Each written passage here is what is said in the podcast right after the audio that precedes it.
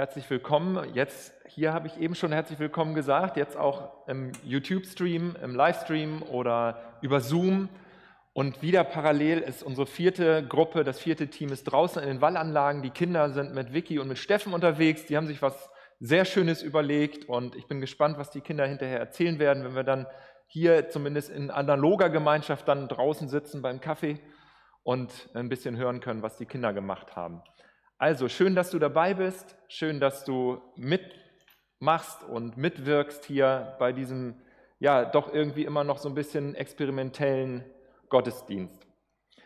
Ähm, ich weiß nicht genau, ob ihr es jetzt allen schon äh, bei allen schon so erlebt habt, gemacht habt, dass ihr alle begrüßt habt. Wir sind ja hier in dieser Präsenzgemeinschaft nicht ganz so viele, aber über Zoom habt ihr es vielleicht auch schon gemacht, euch begrüßt. Wenn nicht, dreht euch doch nochmal bewusst zu jemandem vielleicht um, den ihr noch nicht so bewusst wahrgenommen habt und lächelt einmal entweder unter der Maske oder auch ohne auf dem Platz dürft ihr sie ja abnehmen, freundlich zu. Ihr dürft auch einen Friedensgruß rübersenden oder ihr dürft auch Namaste sagen und einmal freundlich zulächeln, sodass jeder wirklich mal so jeden begrüßt hat und wahrgenommen hat.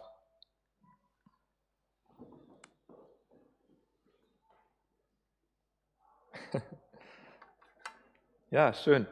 Wir haben am letzten Sonntag habe ich am Ende des Gottesdienstes euch äh, so eine Methode gezeigt oder eine Einübung gezeigt, die ich so ein bisschen kurz nur eingeführt habe. Da ging es darum, das Vaterunser mit dem Händewaschen zu verknüpfen. Und Händewaschen ist ja eine, hat ja eine besondere Bedeutung im Moment und ist sowieso immer gut, aber jetzt ist es umso wichtiger in dieser äh, Pandemiezeit. Und das zu verknüpfen miteinander, das verlangsamt einen, es bringt einen zu sich selbst und es, man kann damit gute Erfahrungen machen. Und mich würde interessieren, ähm, wer das mal probiert hat und wer da Erfahrungen gemacht hat. Wenn ihr Erfahrungen damit gemacht habt, schreibt es mir mal oder sagt mir mal Bescheid, welche Erfahrungen ihr gemacht habt. Kontaktiert mich mal, würde mich interessieren. Und da wir heute keine Musik haben, also keine Live-Musik hier dabei haben, und daher auch nicht so eine ausgedehnte Anbetungszeit haben, dachte ich mir, fangen wir einfach nochmal an mit dem Vater unser, weil das ein unglaublich wertvolles und tiefes Gebet ist, was Jesus uns gelehrt hat. Und ich mache das immer so für mich, wenn ich dann, weil ich das inzwischen so verknüpft habe, Hände waschen, Vater unser, ich mache das so für mich persönlich. Ich bete dann immer so, Vater unser im Himmel, geheiligt werde dein Name in mir und durch mich wo ich gerade bin. Also ob ich jetzt gerade irgendwo auf der Arbeit bin oder irgendwo äh, privat oder wie auch immer, durch mich, in mir. Dein Reich, dein Königsherrschaft komme, deine Königsherrschaft dehne sich aus, weite sich aus, in mir, durch mich. Auch jetzt, auch hier, auch heute. Dein Wille, dein guter, heilsamer Wille geschehe, äh, wie im Himmel, so auf Erden, durch mich, jetzt, hier. Und allein nur diese drei ersten Bitten des Vaterunsers, die lösen etwas in mir aus. Und dabei wasche ich mir dann die Hände.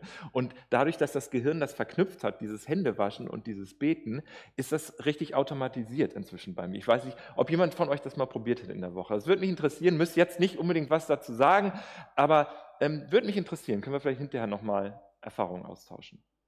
Ähm, da wir jetzt eben keine ausgedehnte Musikzeit haben und Gebet Gebetszeit wie üblich haben, sondern alles ein bisschen verkürzter heute halten, lade ich dich ein, jetzt das Vaterunser in dieser persönlichen Form mitzubeten und Gott ganz bewusst einzuladen, zu sagen, Gott, du bist in meinem Leben willkommen. Danke, dass du hier bist. Ja, und so das Vaterunser durchgehen. Lass uns dazu aufstehen und lass uns das gemeinsam beten.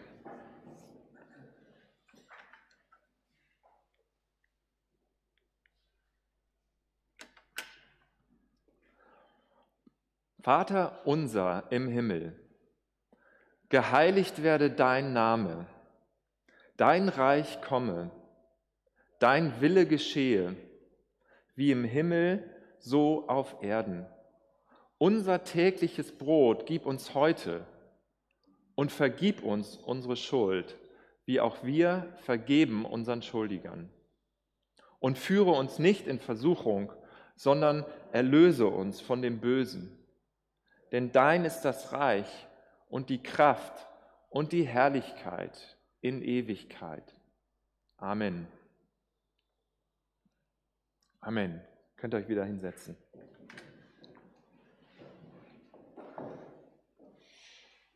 Ich möchte mit euch heute über eine Geschichte sprechen, wo es ums Lachen geht. Und äh, dieses Lachen hat mit einer Person zu tun, mit einer Frau aus dem ersten Teil der Bibel, aus dem Alten Testament. Die hieß Sarah und Sarah hat gelacht. Und ich möchte so ein bisschen der Frage nachgehen, wie hat Sarah gelacht und warum hat sie gelacht und wie lachen wir? Was bringt uns zum Lachen? Und wir haben eben schon uns so ein bisschen angelächelt, freundlich angelächelt, das ist gut, aber es gibt ja noch ganz, ganz viele verschiedene Arten von Lachen. Es gibt sehr viele verschiedene Formen von Lachen. Und ich war mal, als ich äh, 17 und dann 18 Jahre alt war, als Austauschschüler in den USA, da habe ich gelebt und habe in einer Highschool ein Unterrichtsfach gehabt, in der Highschool, in der ich äh, zur Schule gegangen bin. Und dieses Unterrichtsfach hieß American Humor, amerikanischer Humor. Ich weiß noch den Namen des Lehrers, obwohl das schon lange her ist, der hieß Tom Dodd, werde ich nie vergessen, hat einen so nachhaltigen Eindruck auf mich ausgeübt. Und Tom Dodd war ein Lehrer, pädagogisch unglaublich gut, aber auch ein, ein Meister seines Fachs. Also ähm, es gab eine Situation, ich, ich hoffe, äh, ich kann das gut erzählen, sodass man das nachvollziehen kann. Die, äh, dazu müsst ihr Folgendes wissen. Eine, ein Mädchen aus der Klasse, also es war äh, 11. Klasse so in dem Bereich, ne? ein Mädchen kam immer in den Unterricht, morgens, die ersten beiden Stunden hatten wir American Humor, und hat sich hingesetzt. Wir hatten solche Stühle, so ähnlich wie die, auf denen ihr jetzt sitzt, aber die hatten noch so einen Klapptisch, so einen kleinen Klapptisch da. Und dann hat sie jeden Morgen, alle saßen da, haben ihren Tisch geklappt und so, hat sie einen Schminkkoffer rausgeholt und hat den auf den Klapptisch gestellt und hat diesen Schminkkoffer aufgemacht und hat angefangen, also zehn Minuten lang sich zu schminken und zu pflegen. In der Klasse, im Unterricht. So. Und hat sich alles schön gemacht und schick gemacht und hatte die Bürste dabei, die Haare und alles. Ne? So. Und äh, das, das war einfach jede Woche immer das Gleiche. Jedes Mal hat sie sich geschminkt und schick gemacht. Und Tom Dodd, unser Lehrer, der hat dann irgendwann mal das geschafft, da weiß ich nicht mehr ganz genau, wie er es geschafft hat. Er hat es geschafft, uns ohne sie einmal zu sprechen als Klasse. Da war sie irgendwie schon weg und er hat uns da behalten. Alle anderen, das waren vielleicht 20 Schülerinnen und Schüler oder ein paar mehr, 25 vielleicht sogar. Und dann sagt er, wisst ihr, was wir machen? Nächstes Mal, wenn wir uns wieder treffen, machen wir Folgendes. Jeder von euch bringt so viel Styling-Zeugs, Schminkzeugs, die Männer Rasierapparate, alles mit, was ihr habt an, an schicken Sachen, wie ihr euch eben eure äh, Hygiene und Artikel und alles. Und dann, sobald sie den Koffer rausholt und auf den Tisch stellt, holt ihr alle eure Sachen raus und fangt an, euch zu rasieren, euch zu kämmen, euch zu gelen, euch Lippenstift zu machen, alles. Und das Signal des Anfangs ist genau der Moment, wo sie ihren Koffer auf den Tisch stellt. Gesagt, wir waren völlig begeistert. Ne? Gesagt, getan. Und in der nächsten Woche, wir hatten alles Mögliche mit, was wir finden konnten in der Schultasche, so, ne? dass das also nicht jetzt extra Taschen waren oder so. Und dann wieder sie setzt sich hin, holt ihren Schminkkoffer raus, klappt den auf und dann ging es los. Alle in der Klasse holten ihre Sachen raus und du hörtest auf einmal Rasierapparate, du hörtest auf einmal dieses ganze Styling und sahst, wie die ganze Klasse sich gestylt und geschminkt und äh, fit gemacht hat, so schick gemacht hat. Ne? Und das das hat so, natürlich, sie war vollkommen baff. Ne? Sie hat sich umgeguckt, was ist jetzt los? Ich weiß nicht mehr weiter ihre Reaktion, das erinnere ich nicht mehr. Ist doch schon ein bisschen her. Aber diese Details, wie es genau ablief, das, das werde ich, glaube ich, nie vergessen. Und Tom dort werde ich auch nicht vergessen. Es war sowas von großartig und wir haben so schallend gelacht über ihre Augen natürlich und ihre Reaktion. Wir haben uns so gefreut. Wir haben aber auch erstmal eine ganze Weile so weitergemacht. Also wir haben es, als wäre es völlig selbstverständlich gewesen.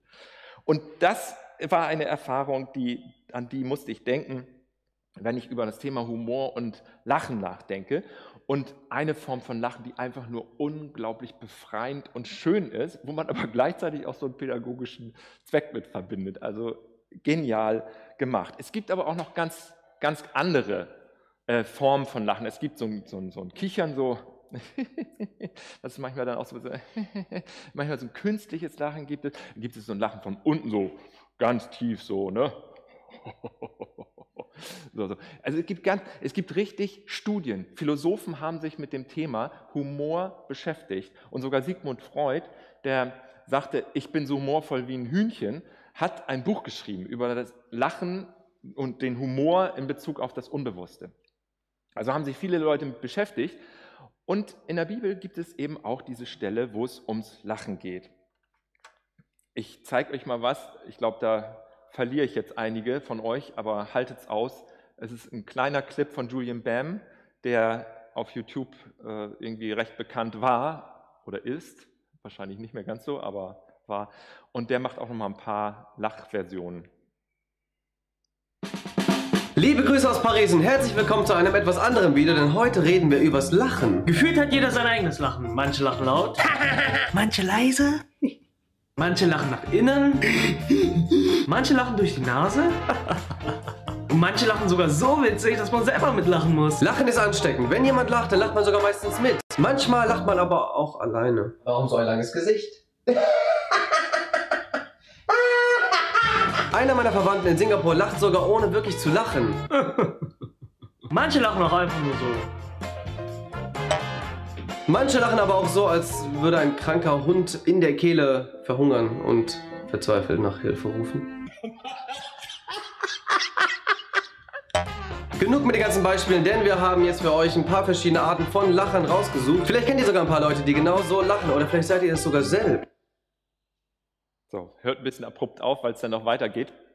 Ich weiß nicht genau, wann, wann, du zuletzt gelacht hast und wie du gelacht hast. Das weiß ich nicht genau. Ich hoffe, das ist nicht zu lange her. Und ich hoffe, dass du auf eine Weise gelacht hast, die nicht künstlich war oder nicht ja, es gibt auch so ein resigniertes Lachen manchmal oder so. Ha, hat ja keinen Zweck oder so. Ich hoffe, es war nicht so ein Lachen. Ihr wisst, was ich meine. Es gibt ganz viele verschiedene Formen von Lachen. Ich hoffe, es war ein befreites, ein heilsames, ein aufatmendes Lachen. Ein Lachen, wo du den Kopf zurückwirfst und wirklich einfach nur frei loslässt.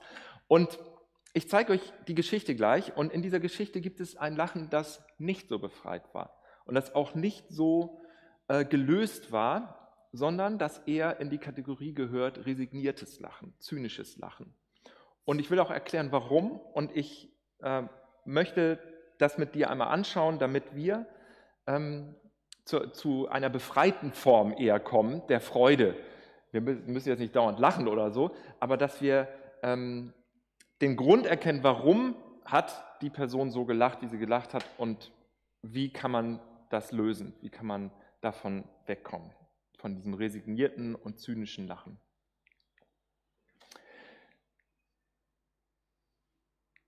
Ich muss mal eben vorspulen. Achso, das geht, okay. Ich verrate euch jetzt schon mal, ich verrate, verrate euch schon mal, was dahinter steckt und äh, möchte da damit dir gleich dann weitergehen in der Geschichte. Also was dahinter steckt ist, dass ich glaube, dass wir manchmal den Verlust des Übernatürlichen zu verkraften haben und dass wir deswegen ähm, auch so durch Glaubensenttäuschung oder durch die Säkularisierung, dass wir deswegen manchmal ein resigniertes Lachen oder zynisches Lachen haben. Ähm, ich erzähle euch gleich noch genaueres dazu. Die Einladung besteht, dass wir ähm, eine, ein Leben mit der übernatürlichen Welt wiedergewinnen. Und ich glaube, dass diese Geschichte uns das zeigt, dass es eine übernatürliche Wirklichkeit gibt und dass wir ruhig darauf zugehen können, damit zu leben und dass wir nicht denken müssen, es gäbe nur das, was wir sehen und was wir fühlen. Ich lese mal die Geschichte. Lass uns die mal zusammen anschauen.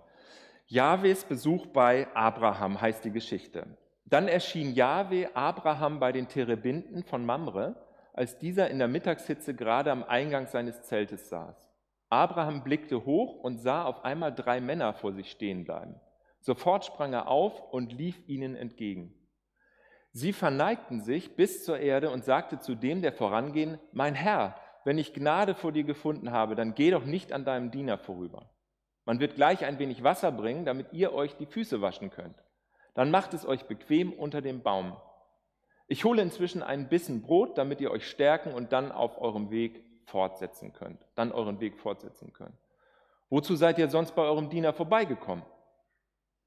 Tu, was du vorhast, sagten die Männer. Da eilte Abraham zu Sarah ins Zelt und rief, Schnell, drei Maß vom feinsten Mehl, mach Teig und back Fladenbrot. Er lief weiter zum Vieh, suchte ein schönes, zartes Kalb heraus und befahl dem jungen Mann dort, es schnell zuzubereiten. Dann holte er saure und süße Milch, nahm das gekochte Fleisch und setzte alles seinen Gästen vor. Während sie aßen, stand er unter dem Baum, Baum und bediente sie. Dann fragten sie ihn, wo ist deine Frau Sarah? Da im Zelt, erwiderte er. Da sagte Jahwe, nächstes Jahr um diese Zeit komme ich wieder zu dir, dann wird deine Frau Sarah einen Sohn haben. Sarah lauschte am Zelteingang, der sich gerade hinter ihm befand. Abraham und Sarah waren damals schon alt und Sarah war lange über die Wechseljahre hinaus. Da lachte Sarah innerlich und dachte, jetzt wo ich verwelkt bin, soll ich noch Liebeslust haben? Und mein Eheherr ist ja auch alt. Da sagte Jahweh zu Abraham, warum hat Sarah denn gelacht und denkt, soll ich alte Frau wirklich noch Mutter werden können? Sollte für Jahwe denn irgendetwas unmöglich sein? Nächstes Jahr zur genannten Zeit komme ich wieder. Dann hat Sarah einen Sohn. Also eine ganz berühmte Geschichte, äh, wie Abraham und Sarah Besuch bekommen, aber das hatte schon eine lange Vorgeschichte. Und sie hatten eine Verheißung bekommen, dass Gott durch ihre Familie die ganze Erde segnen möchte. Das heißt, mit Lebenskraft und mit Beziehungskraft füllen möchte. Und diese Verheißung, die haben sie aber schon vor vielen Jahren bekommen. Und das bedeutete, sie würden Nachkommen haben. Aber diese Nachkommen kamen nicht. Also haben Abraham und Sarah gesagt, naja gut, dann äh, müssen wir irgendwie gucken, wie wir selber uns Nachkommen verschaffen. Und das war damals eine, in der altorientalischen Welt eine Praxis, dass man, eine, dass man Sklaven hatte und dass man eine Sklaven mit einer Sklavenfrau Nachkommen zeugen konnte. Und das hat Abraham gemacht und daraus ist mit der Sklavin Hagar ist Ismael entstanden. Und Ismael wurde dann auch gesegnet. Also das zeigt auch wieder, dass Gott auch ähm, ungeplante Segensströme fließen lässt und dass Gott auch Menschen segnet, die eigentlich überhaupt gar nicht im ursprünglichen Gedanken waren. Das ist sehr, eine sehr, sehr berührende Geschichte, die Geschichte von Hagar und Ismael. Aber hier geht diese Geschichte jetzt wieder weiter und Gott sagt zu Abraham und Sarah, nee, nee, ihr werdet wirklich auch Nachkommen bekommen. Das war aber schon Jahre später, die waren schon in den 90er Jahren, Abraham war schon fast 100 und da sollten sie äh, tatsächlich noch einen Sohn bekommen. Und natürlich ist das zum Lachen. Und natürlich äh, nach so viel Enttäuschung, nach so vielen Jahren, äh, wo diese Verheißung im Raum stand, aber sich nicht verwirklicht hat, wie kann ich dann an sowas glauben? Und das ist eine der Gründe, warum Sarah lachte, dass sie so viel Enttäuschung erlebt hat. Und man kann so ein enttäuschtes, resigniertes Lachen gut nachvollziehen. Und manche von uns können das vielleicht auch nachvollziehen dass es so viel Enttäuschung gab, dass man einfach nur noch resigniert so lachen kann, das kann doch alles nicht wahr sein. Das gibt es doch alles gar nicht. Und dazu kommen natürlich noch andere Gründe, äh, warum sie lacht. Auch diese, diese ganze übernatürliche Situation. Abraham wusste anscheinend, wer das war. Und da kommen wir auch dazu, dass das manchmal so ausgelegt wird, dass das ganz gewöhnliche Menschen waren, drei ganz gewöhnliche Menschen. Und ihr erinnert euch an das Bild vom letzten Sonntag vielleicht, da ist dieses Bild Abrahams Gastfreundschaft so gemalt worden von Andrei äh, Rublev, diese drei Personen, die Abraham wirtet, als ganz normale Gäste, die aber dann als Dreieinigkeit gedeutet werden. Und hier werden auch manchmal, wird das so verstanden, dass das einfach drei Fremde waren, wo sich dann im Nachhinein rausstellt, irgendwie war da Gott in diesen Fremden, irgendwie war das wohl Gott. Aber Abraham hätte es nicht gewusst und daraus wird dann die Botschaft abgeleitet, wir müssen auch einfach im ganz normalen Alltag, im gewöhnlichen, einfach ganz normal ähm, aufmerksam sein, äh, beim Abwaschen, beim Arbeiten, bei den ganz normalen Tätigkeiten ist Gott dabei. Das ist auch richtig und das ist auf jeden Fall eine gute Botschaft, nur das ist nicht die Botschaft hier von dieser Geschichte. Und das würde auch nicht dieses resignierte Lachen, Entschuldigung, resignierte Lachen von Sarah in der Weise erklären, sondern hier ist wirklich ein übernatürliches Geschehen und Abraham wusste das. Ich will dir das mal zeigen. Ähm, man sieht, dass Abraham wusste, dass er hier mit Gott spricht. Jahwe ist der persönliche Bundesname Gottes im Alten Testament. Und man sieht das etwas später, da stehen die Verse in Genesis 18, 1. Mose 18, da wandten sich die Männer ab und gingen nach Sodom, also diese drei, während Jahwe noch bei Abraham stehen blieb. Abraham, also Jahwe, blieb bei Abraham, Abraham stehen. Abraham trat dicht heran an Jahwe und sagte, willst du wirklich den Gerechten mit dem Gottlosen umbringen? Vielleicht gibt es 50 Gerechte in der Stadt. Willst du die mit umkommen lassen? Also da geht es um Sodom und den Ort nicht wegen der 50 verschonen. Du kannst doch den Gerechten nicht mit dem Gottlosen töten und die einen nicht genauso wie die anderen behandeln. Du kannst doch auf keinen Fall, das kannst du auf keinen Fall tun. Sollte sich der Richter der ganzen Welt nicht selbst an das Recht halten? Also Abraham redet ihn mit Richter der ganzen Welt an. Er tritt zu Jahwe und er weiß, dass es der Richter der ganzen Welt ist. Er weiß, dass er Jahwe bewirtet hat. Gott verkörpert im Fleisch als Mensch. Und das kommt öfter im Alten Testament vor schon fast wie im Neuen Testament Jesus. Eine Vorschattung, eine Vorschau. Ein irdischer, verkörperter Jahwe als ein Mensch, der Abraham besucht. Und die beiden anderen, die gehen in der Zeit nach Sodom. Dann geht die Geschichte mit Sodom und Gomorra weiter. Wer sind die beiden anderen? Schauen wir uns mal genauer an. Nächstes Kapitel, 1. Mose 19. Am Abend trafen die beiden Gottesboten in Sodom ein. Lot saß gerade im Tor der Stadt. Als er sie kommen sah, ging er ihnen entgegen und verneigte sich tief. Gottesboten, das ist das Wort für Engel. Also ein unglaublich übernatürliches Geschehen, was hier stattfindet. Und ich meine, da kann man auch wirklich zum Lachen gebracht werden, wenn man so etwas liest und hört und denkt, also so, so ein übernatürlicher Krams, damit brauchst du mir nicht kommen. Oder wie es eine, eine Schülerin gesagt hat, die Woche in der fünften Klasse, so äh, zehn, elf Jahre, äh, da habe ich so ganz begeistert eine Geschichte aus der Bibel erzählt und gesagt, oh, wie gewaltig, das war die von der Sturmstillung, Jesus im Boot mit den Jüngern und alle hatten Angst und so und wir haben ja auch manchmal Angst und so. Jesus steht auf und sagt, schweig still. Alles war still. Und die Schülerinnen und Schüler saßen da mit großen Augen. Oh. Und dann sagte ein Mädel in der ersten Reihe, hochgezogene Augenbrauen, gerunzelte Stirn, große Augen und sagte, aber Herr Enulat, Sie wissen schon, dass sich das jemand auch alles nur ausgedacht haben kann. Ja, sagte ich, das stimmt, da hast du recht, das kann sich auch jemand alles nur ausgedacht haben, sodass man darüber im Grunde eigentlich nur schmunzeln kann. Da hast du wirklich recht. Alles in der Bibel kann ausgedacht sein. Mal sehen, ob ich das Zitat noch habe, weil ich das so gut fand. Habe ich das nochmal schriftlich festgehalten. Ich wollte das nicht vergessen. Ich habe das Aber vergessen. Aber, Herr Enulat. Das Aber steht da nicht bei. Also großartig. Und äh, so ist es doch.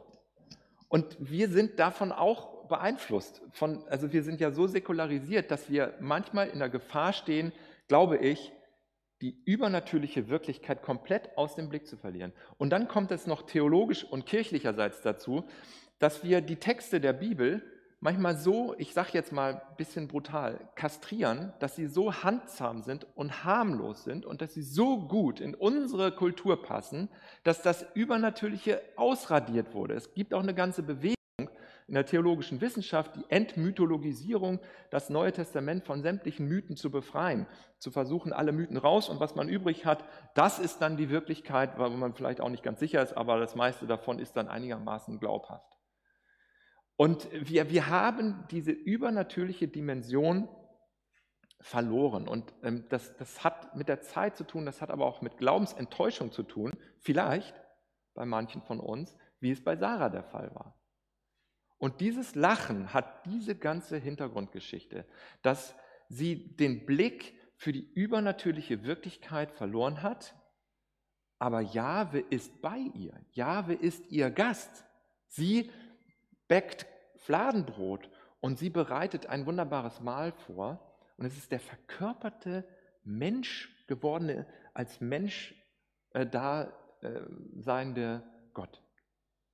Im Alten Testament gibt es das häufiger. Also wenn du das äh, wenn, wenn das für dich neu ist, ist eine ganz spannende Geschichte, diese, diese, dieser verkörperte Jahwe. Also zum Beispiel bei Samuel ist das auch so, dass Samuel Jahwes Stimme hört und dass Jahwe dann aber an sein Bett herzutritt. Wer die Geschichte mal nachlesen will, 1 Samuel 3. Samuel tritt an sein Bett, also äh, Jahwe tritt an sein Bett. Das heißt, es muss wieder ein verkörperter, ein menschlicher Gestalt gewesen sein. Oder auch ähm, bei Jesaja, der sieht Gott auf seinem Thron, im Thronsaal sitzen, sein Gewand äh, sieht er, wie, wie es äh, runter und im Thron ähm, die Erde bedeckt. Und dann kommt schließlich ein Engel, auch faszinierende Wesen. Äh, ganz, die, die Bibel ist voll davon. Von solchen besonderen Wesen in einer unsichtbaren, für uns unsichtbaren Realität. Da kommt so ein Engel und berührt ihn mit einer Kohle und sagt, deine Lippen sind rein, deine Worte sind rein, ich, äh, du kannst jetzt diesen Auftrag Gottes annehmen. Es ist total körperlich, es ist total physisch. Also diese unsichtbare Realität ist nicht nur im Kopf oder ist nicht nur irgendwie im Inneren, sondern sie verkörpert sich. Und das ist alles ein Geschehen, was schon im Alten Testament stattfindet. Und im Neuen Testament in Jesus dann wird's, also ist es der Gipfel der Verkörperung, der Inkarnation, der Menschwerdung dieser unsichtbaren Realität, dass Gott uns als Mensch begegnet und dass er sich verkörpert.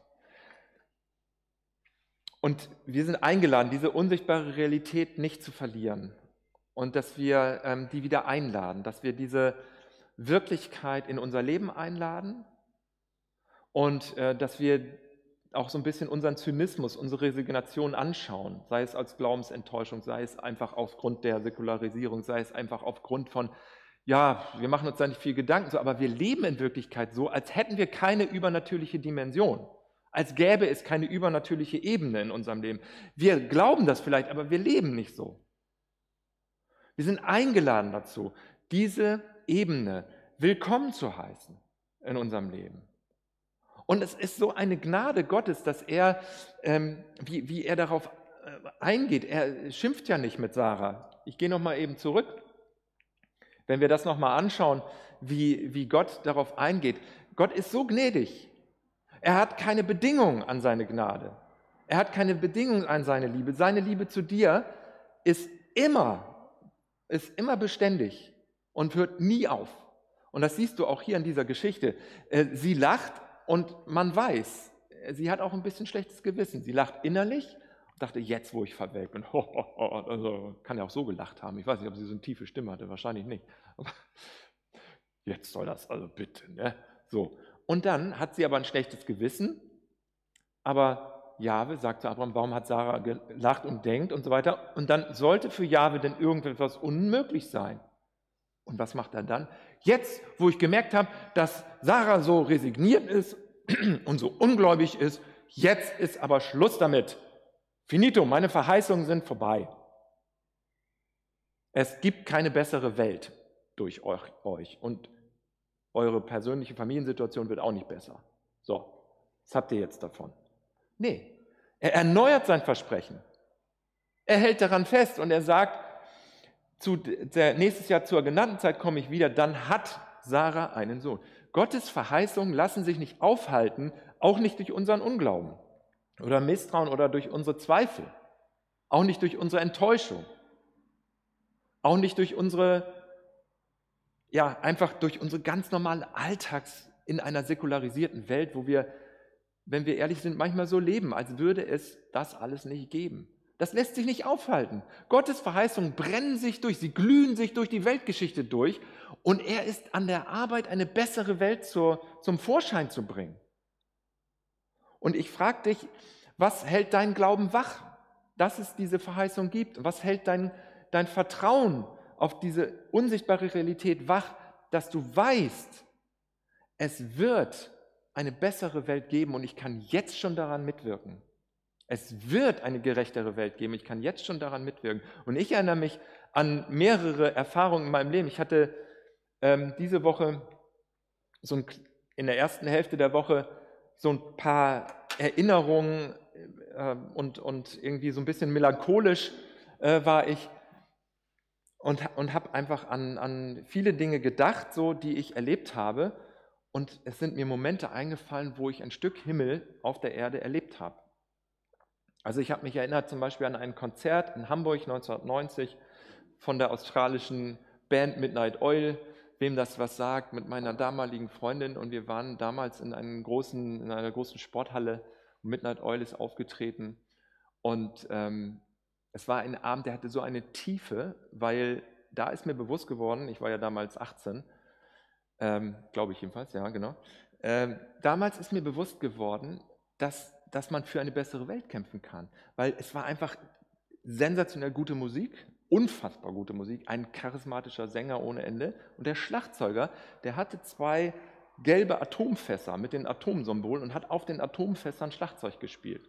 Das hat mich so beeindruckt und da habe ich gesagt, Mensch, wir müssen was gegen Atomkraft tun. Wir müssen was gegen die Vermüllung der Erde tun. Und diese Band und dieser Abend und dieses Zusammensein, diese Beziehung auch und alles mit den Leuten zu tanzen und das zu feiern, das hat mich so inspiriert, das vergesse ich nicht. Das hat auf einmal, ja, es gibt eine bessere Welt. Es gibt es. Und du hast solche Erfahrungen auch gemacht. Ich kann auch noch viele andere äh, Dinge aufzählen, wo ich, die ich einfach nicht vergesse.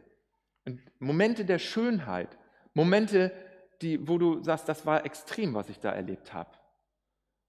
Ein anderer, äh, eine andere Erfahrung, an die ich mich erinnert habe, war 2008 war ich auf einem Schneecamp mit äh, meinem Freund Jerry von, von den äh, Royal Rangers aus, war das eine Aktion und wir haben ein selbstgebautes Iglu gemacht, das habe ich euch ja schon mal erzählt, glaube ich.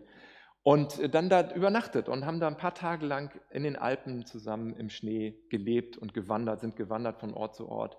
Und das, dadurch, dass es so eine Extremsituation war, dass ich an meine Grenzen, ein Stück über meine Grenzen gegangen bin, werde ich das, glaube ich, nie vergessen.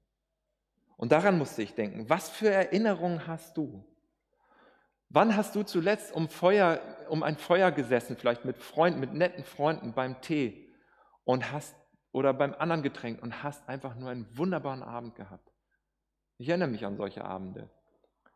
Wir haben Freunde auf dem Zeltplatz kennengelernt, mit denen sind wir auf einmal die Schweden ge gezogen. Das, die kannten wir vorher gar nicht. Die sind wir dann aber, wir sind dann zusammen weitergereist und saßen dann am Feuer und haben uns den ganzen Abend unser Leben erzählt und Geschichten erzählt.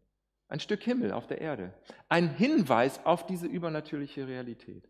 Was sind deine Erfahrungen? Was sind deine Momente, wo du so ein Stück Himmel, wo sich Gott meldet? Nicht vielleicht in dieser verkörperten Form, obwohl das auch möglich ist, dass du einen Engel getroffen hast. Im Hebräerbrief sagt der Schreiber, viele von euch haben Engel beherbergt, ohne dass sie es wussten. Wenn du einen Flüchtling aufgenommen hast oder wenn du jemanden eingeladen hast, besonders wenn es ein Fremder oder eine Fremde war, hast du vielleicht einen Engel beherbergt. Auch das ist möglich. Also ein wirklicher, echter Mensch, der, der auch wie ein Mensch ist, aber der vielleicht ein Engel war. Klingt das völlig durchgeknallt? Schon, ne? Aber Herr Enulat. Aber Herr Enulat. Ja, und wir haben diese übernatürliche Wirklichkeit verloren. Wir haben das verloren und wir stehen in der Gefahr, so wie Sarah, resigniert zu lachen. Und besonders jetzt auch in der Corona-Pandemie, jetzt kommen ja viele Dinge raus, die nicht gut laufen. Wenn ich jetzt an die äh, Vorfälle in, in, der Fleischindustrie denke und was für, was für unhaltbare, schlimme Zustände da sind, aber auch viele andere Dinge. Und die Frage ist, gehen wir so damit um, dass wir sagen, es wird so bleiben, wir wollen zurück zum Normalen wieder, oder es wird sogar noch schlimmer werden. Oder gehen wir so damit um, dass wir sagen, die Dinge, die jetzt ans Tageslicht kommen, bieten uns die Gelegenheit, an einer besseren Welt zu basteln bieten uns die Gelegenheit, an einer gerechteren Welt mitzuwirken. Wenn ich die Verheißung Gottes ernst nehme und wenn ich diese übernatürliche Wirklichkeit in meinem Leben ernst nehme, dann möchte ich mich für diese Variante entscheiden. Ja, ich möchte daran mitwirken. Ich, selbst wenn ich nicht immer eine Idee habe, wie, selbst wenn ich nicht immer die größte Kreativität habe und weiß, wie ich was besser machen kann, ich möchte das mit euch zusammen, dass wir uns inspirieren und dass wir den Glauben an diese Verheißung Gottes, an eine bessere Welt wachhalten und wecken und uns gegenseitig daran erinnern. Und vielleicht hilft uns das dazu. Vielleicht können wir auch gleich im Garten noch ein paar Geschichten erzählen, an die du dich vielleicht erinnerst, wo Gott sich gemeldet hat, wo du etwas von diesem Stück Himmel erlebt hast. Wo so eine dünne Stelle war. In, in der keltischen Spiritualität nennt man das so eine Dünnstelle, wo es auf einmal der Schleier zwischen der unsichtbaren Wirklichkeit und unserer Wirklichkeit ganz dünn ist. Vielleicht kennst du solche Momente. Dann vergiss das nicht, erinnere dich daran.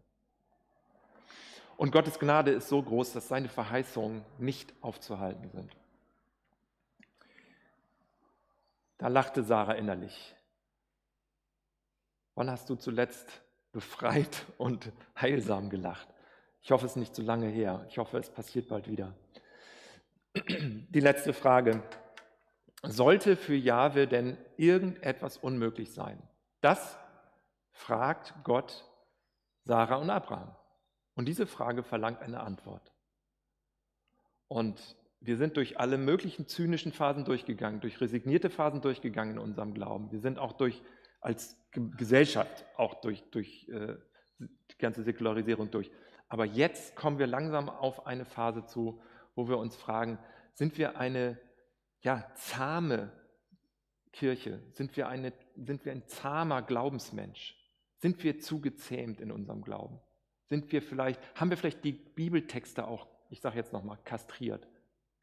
Haben wir das Übernatürliche rausgeschnitten aus dem Neuen und Alten Testament? Sind wir da zu schnell drüber hinweggegangen? Wer, wer sind diese drei? Ist doch geheimnisvoll. Es ist offenbar nicht die Dreieinigkeit, weil die zwei sind ja Engel. Aber einer von denen ist tatsächlich Jahwe. Ist doch fast, ja, das ist so abstrus, aber haben wir das nur, weil es für uns so ist, ausradiert? Haben wir es aus unserem Leben? Wo, wo fehlt uns diese Dimension?